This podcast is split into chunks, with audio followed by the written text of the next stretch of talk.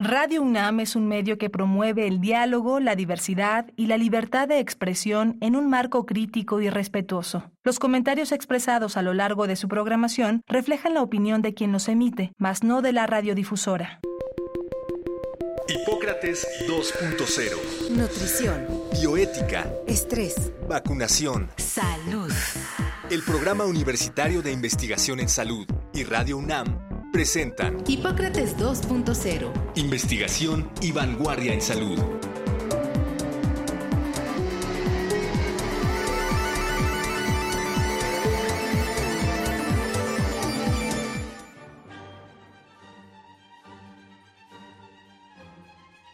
Hola, ¿qué tal? Bienvenidos a Hipócrates 2.0. Yo soy Mauricio Rodríguez, como cada semana les doy la más cordial bienvenida. Qué bueno que nos están acompañando aquí en Radio UNAM el programa de hoy vamos a platicar eh, sobre las epidemias que vienen. Vamos a hablar con el doctor Rodolfo Acuña Soto, que es médico, patólogo, maestro y doctor en ciencias.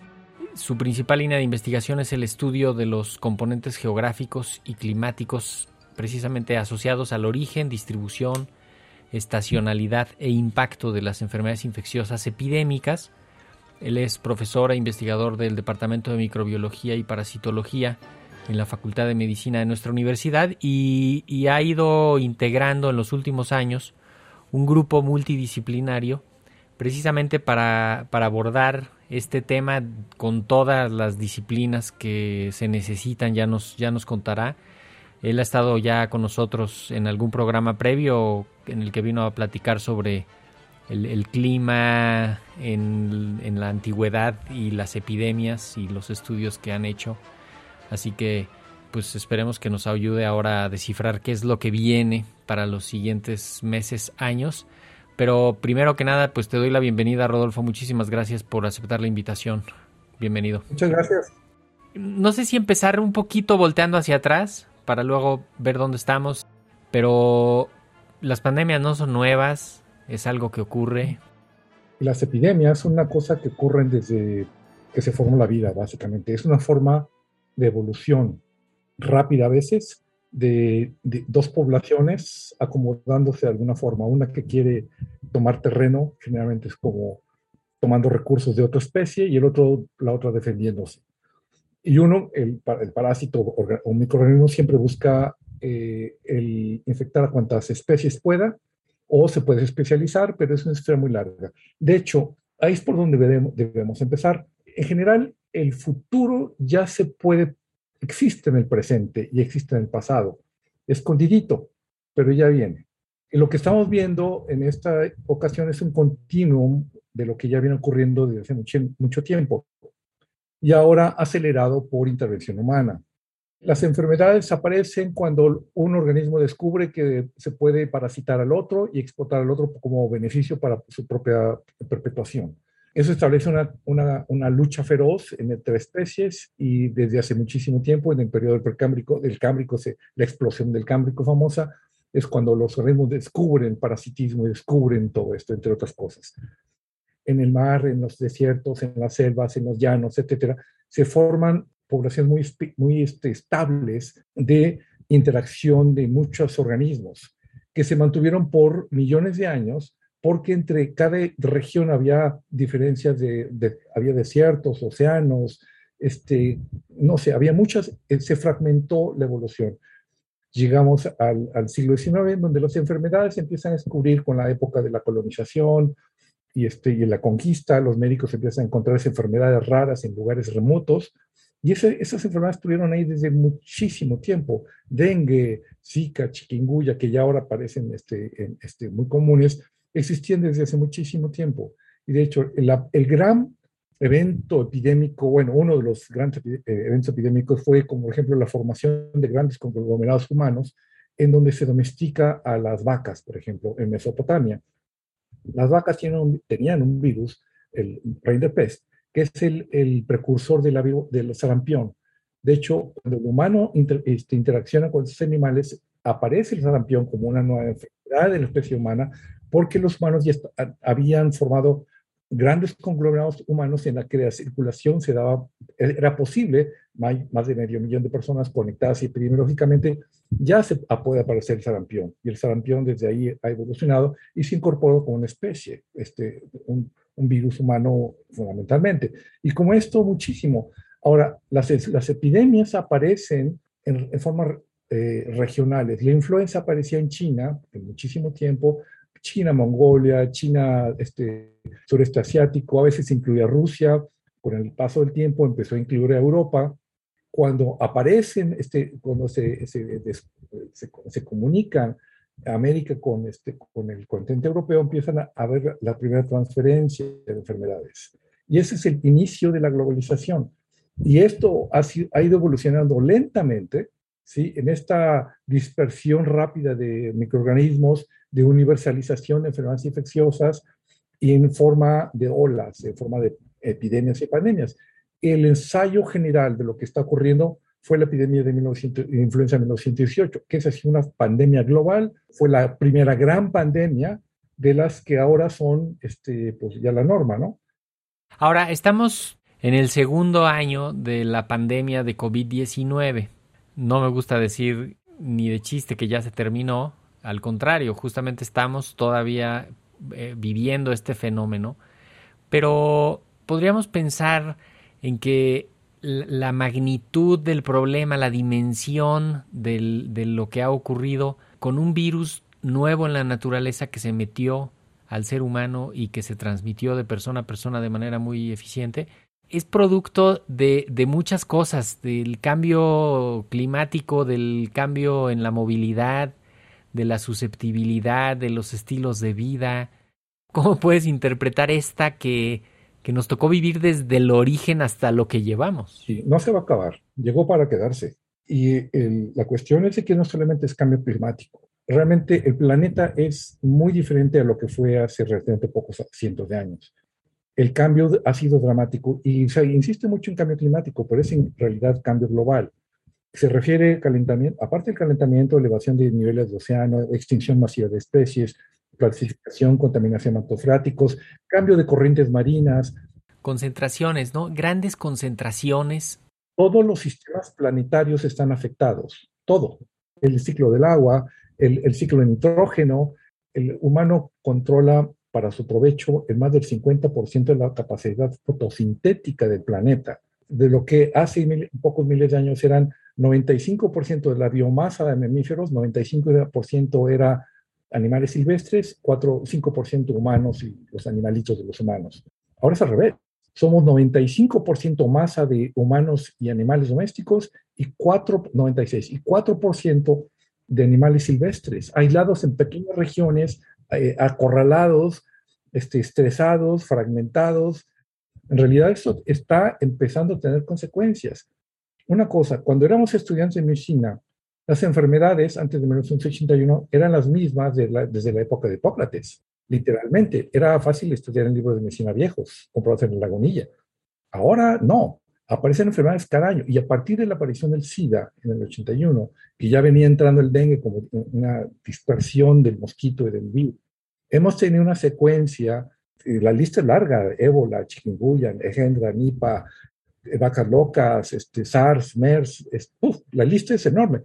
Y esto es el principio. Es el principio de lo que está, estamos entrando a una fase relativamente rápida este, de sorpresas eh, biológicas, precisamente por todos estos sistemas que eh, somos muy vulnerables. Muchas de las enfermedades históricas y cotidianas de los humanos son por vía aérea. Rubiola, sarampión, viruela, toferina, eh, todas las enfermedades, el catarro común, la influenza, son por transmisión aérea. Y tenemos además condiciones que favorecen la dispersión de los patógenos por aerosoles, por la vía aérea, ¿no? O sea, tenemos muchas actividades eh, intramuros. Ahorita está, estamos viendo qué tanto juega en contra ahora esto de los algo que se que se aplaudió tanto y que se todavía no hay una fantasía ahí de los edificios inteligentes que son como como una caja de zapatos donde todo el aire entra por el mismo ducto y pasa por todos lados y sale por el mismo lugar y tiene implicaciones para la distribución de patógenos. Se han unos estudios increíblemente detallados de cómo el aire de, un cuarto de hotel, de estos hoteles cerrados, transmitió el virus a, a personas en el otro extremo del hotel, en otro piso, porque de pronto pues todo el aire del sistema de ventilación se contaminó y ahí estaba. Pero lo mismo podemos decir para todas las actividades, eh, o sea, todo se lleva a cabo en intramuros, ¿no? Y eso favorece la dispersión de los patógenos y no digas la movilidad y la conectividad. O sea, por eso también con eso se entiende un poco lo que pasó con COVID. Lo vimos salir de Wuhan. Hay un dato que a mí me encanta repetir que es Wuhan es una ciudad en donde está la sede del 250 de las 500 empresas más grandes del mundo. Tiene una conectividad como pocos lugares en el planeta. Y de ahí salió absolutamente para todos lados el virus. Y lo vimos prender inmediatamente. En Europa, en Estados Unidos, en las dos costas de Estados Unidos, en Sudamérica, en... No, no, no, una locura. Simplemente por la conectividad. El humano tiene una especie de nube de virus humanos estrictamente, sarampión, catarro común, etc. Y cada mamífero tiene también los suyos hay una gran cantidad de virus patógenos, muchos de ellos por vía respiratoria, que afectan a, miles de especies de animales, potencialmente patógenos al humano. Los virus están ahí.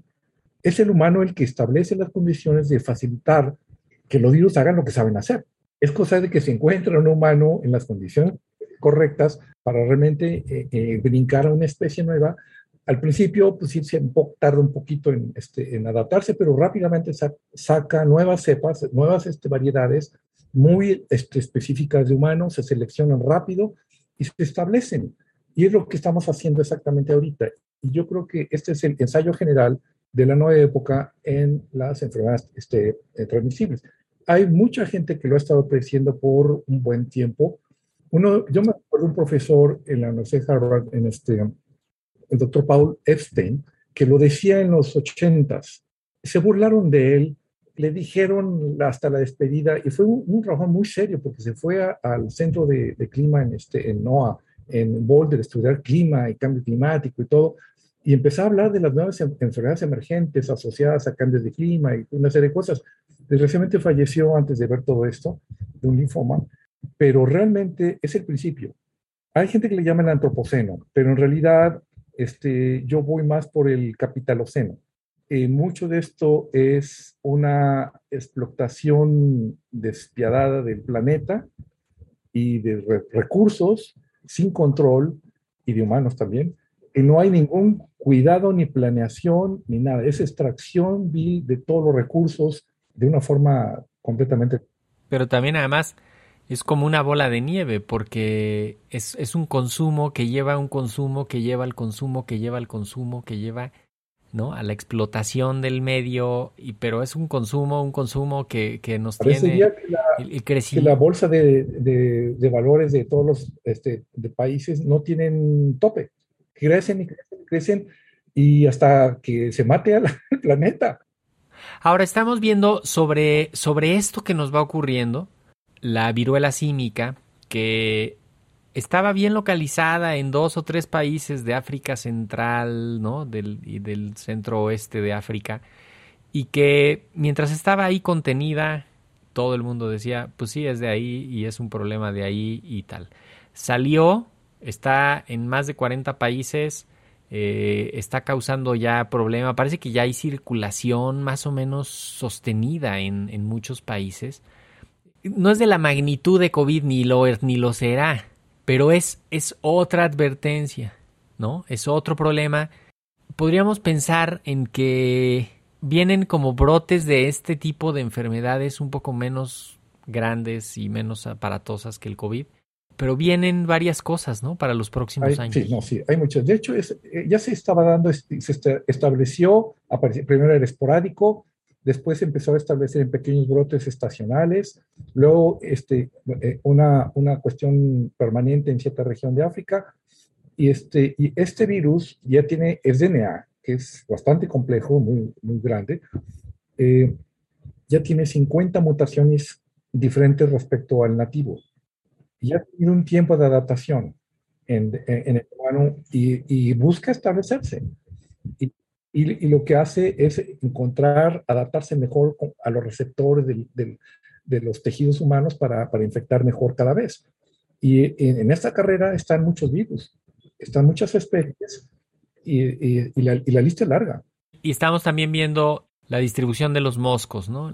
cambios en la distribución de los moscos, que eso va a traer la introducción y el movimiento de algunas enfermedades transmitidas por moscos. Hace unas semanas platicábamos con el doctor Riojas de, sobre el impacto del cambio climático en la salud directamente y nos ponía un ejemplo muy concreto de, de una zona del estado de Morelos donde hacía poquitos años no estaba la chinche que transmite la enfermedad de Chagas y que ahorita ya, porque justamente se deforestaron unas zonas, se pobló otra parte, subió la temperatura en unas regiones y de pronto pues ya la chinche pudo estar ahí, encontró las condiciones óptimas y ya empieza a haber actividad de enfermedad de Chagas en, en unos lugares donde no había habido, pero esto pues va a ser el, el pan de cada día. Es mosquito que viaja con el humano, es como las ratas y las cucarachas es antropofílico, vive intradomiciliar dentro de los domicilios y la periferia. No anda ya en el bosque, bueno. No, pues él lo comen sus larvas, ¿no? Los depredadores. De hecho, vive en agua limpia. Él quiere el agua del florero que está en tu casa. Eh, de... Y ellos traen una gran cantidad, son estos susceptibles de transmitir una gran cantidad de enfermedades. Sí. Y esto se acentúa en las poblaciones humanas, por ejemplo, con el desarrollo social, hay muchos factores asociados a la vulnerabilidad de, enfermedades infecciosas. Ahora pienso en primero un poco de cómo interpretar, ¿no? Esto de, porque pues es un fenómeno planetario. El problema del COVID, pues es un fenómeno que está pegándole a todo el planeta y, tenemos que lidiar con eso. Eh, de pronto en la historia, pues vamos a decir en algunos años, ah, sí, este, hubo 25 millones de muertes en esos tres, cuatro años, ¿no? Que fue la etapa crítica en lo que se estabilizó el COVID. O sea, ahorita ya llevamos, no sé, 14 millones de defunciones relacionadas con COVID en dos años, ¿no? Que además de todo lo demás, ¿no? Entonces, ¿cómo nos preparamos para las siguientes pandemias? Que idealmente no lleguen a ser pandemias, que lleguen, que se queden en epidemias locales, que no lleguen a ser transmisión sostenida en todo el planeta. Aquí la, la lección es aprender de lo que nadie habla, curiosamente. Todo el mundo habla de los impactos, de las políticas, culpan, señalan, acusan, este, etcétera, pero en realidad nadie habla de las causas centrales, que son cambio global. Ese es el problema y ese es el, el, el que nos va a traer más. Y la otra es, tenemos un sustrato también muy, muy grande de desigualdad social. Y las enfermedades van a pegar más o menos dependiendo de las condiciones de vulnerabilidad en cada región. ¿sí? Lugares con mejores sistemas de salud, con más ahorro, con más educación, con más mejor. Claro, con, con, con mejor capacidad de, de, encontrar pronto las, los, las enfermedades, ¿no? Y eso es lo que condiciona también la perpetuación. Lo que de hecho, lo que se dijo en la época de la vacunación, así que estaba apareciendo, es que era, más, era mejor vacunar a todo el mundo, aunque todo el mundo recibiera una dosis, con eso se iba a frenar la proliferación del virus en otras regiones, y efectivamente, viene Omicron que apareció en otra región donde casi no había vacunación, etcétera, etcétera. Y en Israel, en Israel ya llevaban cuatro dosis, en, ¿no? Y, y, en otros lados no llevaban ni siquiera una dosis en personal de salud, terrible. Y eso es precisamente lo que eh, impide, bueno, impide el, la respuesta y favorece la transmisión y generación de enfermedades nuevas. Ahora, el sistema de vigilancia epidemiológica tiene, pues tiene unos sensores, ¿no? Diría yo, muy sensibles. Este, de hecho, cuando el SARS, la Organización Mundial de Salud fue, le preguntó este, a los sistemas de inteligencia, oye, ¿cómo le hago para saber qué pasa en China? ¿Por qué no me quieren decir nada? Entonces, este, de ahí, de ese momento, del momento del SARS, ahora sí hay una mayor este, fluidez de información. Eh, eso sí se aprendió. Los, los, sistemas de información son muy, muy, muy buenos. Las, este, la, velocidad de producción de respuesta en forma de vacunas es muchísimo más rápida, se ha puesto muchísimo nueva tecnología. Yo creo que hay también una respuesta eh, apropiada de la parte de la, del sistema de salud mundial. Sí hay más comunicación, más agilidad, eh, porque esto era una, una cosa tremendamente burocrática y pesada. Se ha agilizado, hay sistemas, hay formas de responder y eso es lo bueno, eso es lo bueno que ha traído esta pandemia. A lo mejor es un entrenamiento, es el ensayo general de lo que viene, porque esto va a ser más o menos la norma. Entonces hay una, una respuesta global también. Pero también ha estado, digo, para hacer un ensayo ha estado fuerte, ¿no? Sí, sí, sí. No, lo que pasa es que es como, es como los terremotos. Este, estamos en una fase que va a haber más. ¿Cuándo? ¿Cómo? ¿Y dónde? ¿Quién sabe? Sí, lo importante es la alerta sísmica, ¿no? Lo importante es justo identificar de manera temprana, poder tener modelos para predecir por dónde hay más riesgo de que se meta, cómo podemos apuntalar ahí, cerrar lo más que se pueda. Y también las, las características del, del, microorganismo. Yo creo que eso es fundamental, porque no es lo mismo que tengas un virus nuevo en la naturaleza a que tengas uno que ya lo conocen en otro lado y se está metiendo a otros lados, ¿no? Y que va a encontrar por ahí, porque pues tu escenario inmunológico de defensa es, es diferente, tu número de susceptibles es diferente, pero pero estamos eh, en un momento importantísimo y definitivamente hay que cambiar algunas leyes y reglamentos para que se puedan hacer cosas como, como tener reservas estratégicas sin que haya eh, responsabilidades para los funcionarios, ¿no? Poder tomar decisiones mucho más rápido. Este, para... que se nos olvida y es importantísimo que no estamos solos en el planeta. Salud vegetal, salud de vida animal, y salud de, plantas es importantísimo también.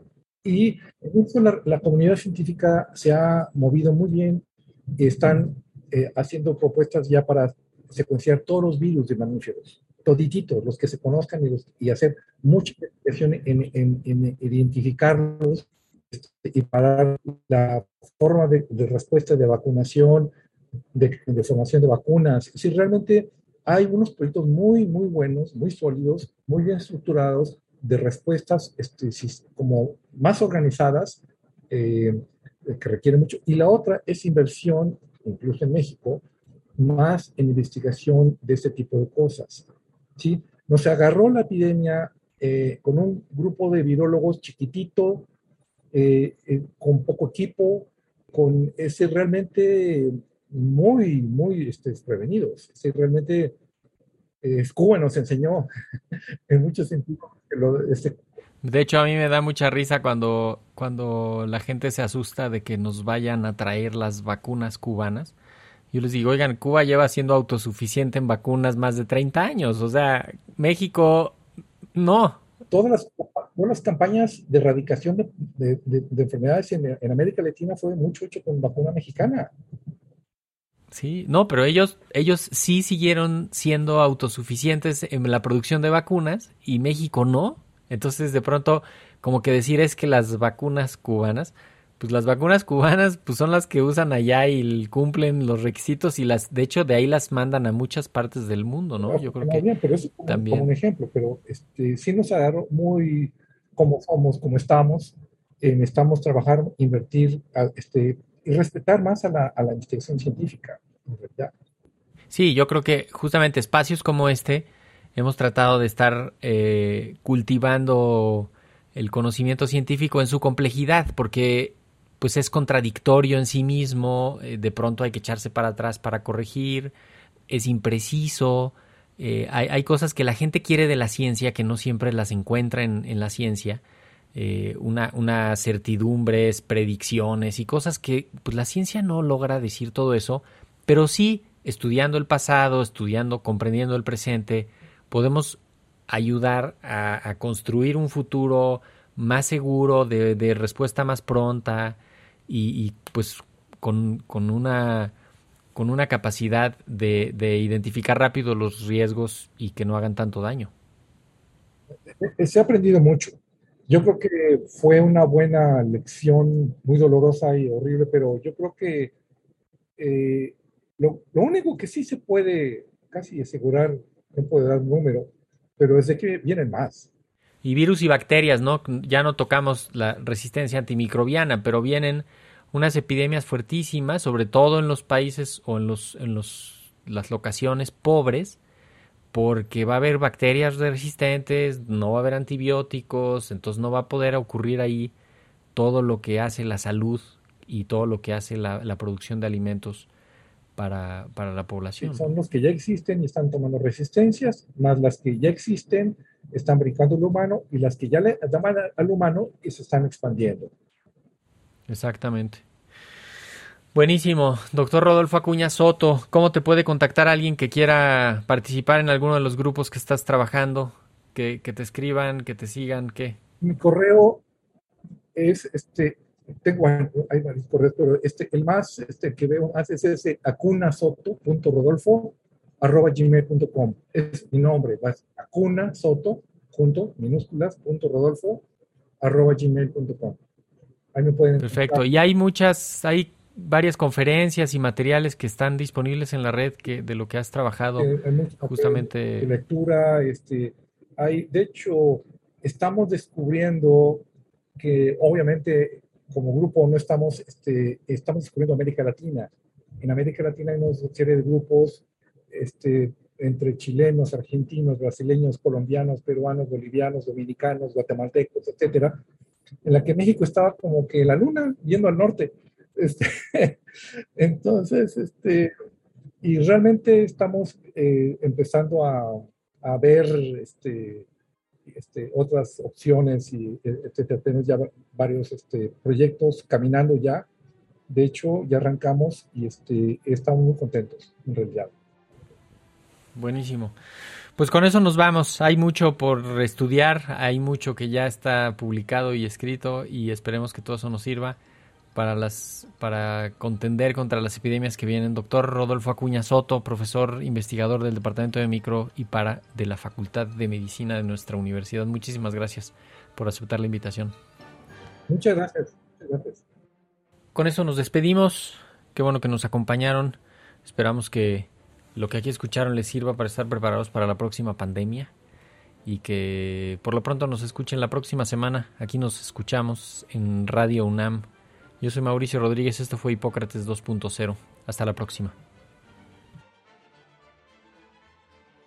Agradecemos al doctor Samuel Ponce de León, coordinador del Programa Universitario de Investigación en Salud y coordinador académico de esta serie. El Programa Universitario de Investigación en Salud y Radio UNAM agradecen tu escucha. Te esperamos la siguiente semana para platicar sobre lo último en materia de salud e investigación en Hipócrates 2.0 investigación y vanguardia en salud. Se despiden de ti en la producción Patti Gamboa, Héctor Castañeda y Alejandra Gómez. Hipócrates 2.0, Radio UNAM. Experiencia sonora.